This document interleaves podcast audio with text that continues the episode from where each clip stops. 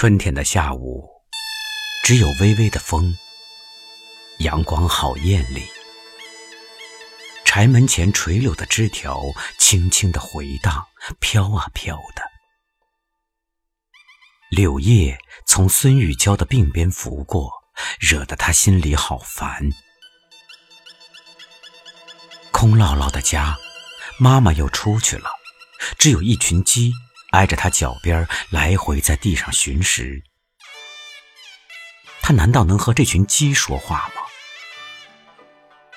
他笑笑，搬出一把椅子，又拿出一支针线笸箩。他坐下，拿起没有做完的鞋子，自己的鞋子，看着鞋面上绣了一半的花儿，他想。这样的鞋，已经绣了不止一双了。难道他需要这样精致的鞋子吗？什么时候才有机会穿呢？他挑出一根丝线，比比颜色，轻轻摇头，又换了一根，搓搓，认真，穿线，他开始绣了起来。也许。这是一个十七岁的少女打发春天下午最好的办法，也真是，不用好久，她就全神贯注在绣花上了。她那灵巧的白而长、水葱似的手指来回活动，自然形成了一种韵律，就像抚琴弄弦的少女的一双素手。即使如此。他还是没有放过在这条僻静的街上可能出现的任何动静。他多么希望有人在街上走过啊！孩子、老人，不管什么人，总之，街是为了人走的，不然要这街做什么呢？街上当然是应该有人走过的，不是很少。而尤其难得的，这回是一个年轻人走了过来。他开始只是在街头露了露面。这条街太僻静了，路也远。原想学到另一条热闹点的街上去，可是像给什么神奇的事物吸住了似的，他没有转弯。他远远看见柳树底下有一群鸡。还有一个低着头做针线的女孩子，远远看不清楚，只能看见她有一头浓密黑的闪光的头发，头上插着一根发钗，也许是镀银的。不管怎样，这实在是美。他踌躇，又在女孩子偶然抬头时碰上了她的眼睛。就是这双眼睛，使他最后改变了主意，终于慢慢的向他这里踱了过来。他磨磨蹭蹭的走，到底想出了怎样和这陌生的女孩子搭讪的办法。只要能让她站起来和自己说话，就能听到她的声音，看见她那婉转的腰肢和接待一个陌生青年的姿态了。是羞涩的，可又为什么不会是大方的呢？这一切是不难做到的。他提出想买两只雄鸡。他回答说：“妈妈出去了，自己不能做主。”简单的回答也只能如此。不过，这对他和他说来也仅够了。无论怎样看，这都是一次内容异常丰富的会晤，彼此也交换足够的信息。只等女孩觉得这种没有多少话可说的会晤应该及时结束，要搬椅子回家去时，才发现傅鹏正挡住了门。傅鹏赶紧让开，放他进去，他也随手关上了门。他是不能安心的，想知道这年轻人也许已经走了，就又打开了一条门缝。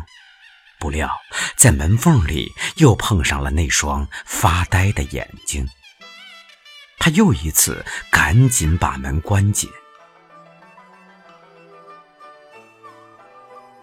傅鹏又只剩下了自己一个人。刚才交换过的足够明确的信息够他激动的，但这一切还需要进一步的确定。初恋的年轻人总会有足够的必要的智慧。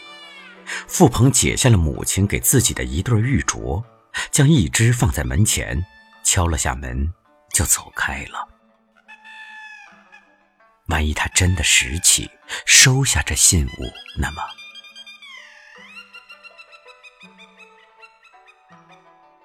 女孩子又哪能放心得下呢？她又一次打开了门这次她可是警惕多了，先探出头来，看见四下无人，这才惴惴的迈出步去。一脚踏下，刚巧踩上了什么坚硬的东西。他向下一看，立即明白了这玉镯的来路，也懂得了他所传达的信息。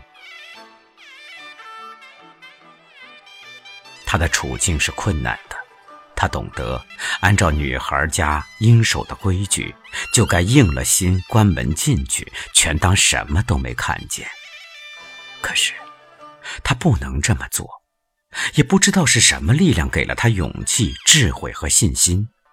玉镯必须拾起，还不能给旁人看见，要做得万分妥帖，无可指责。声呼喊：“是谁丢了东西？”没有人回答。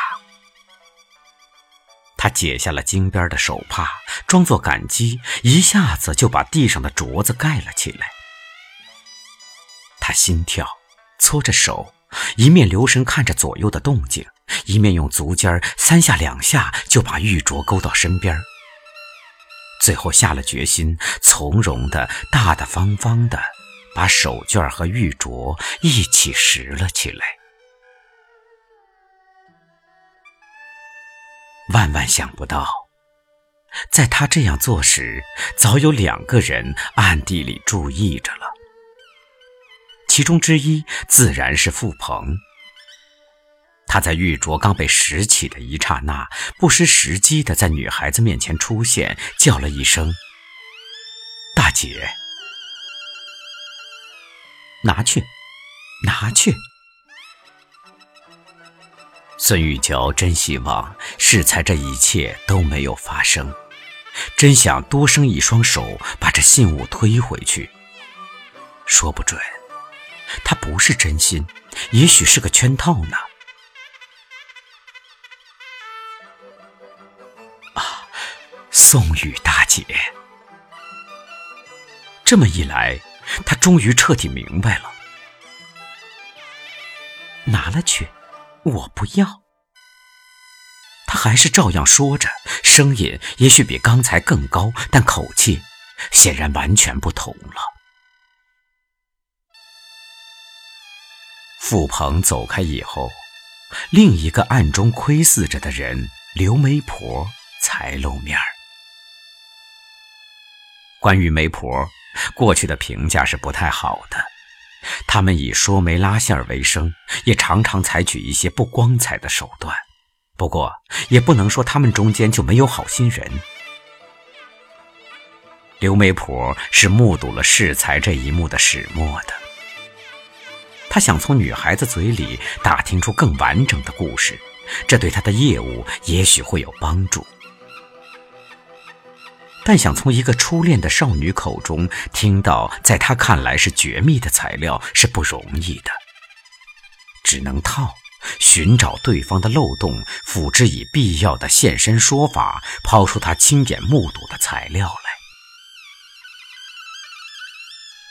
少女到底不是媒婆的对手，当然最后只好全部坦白。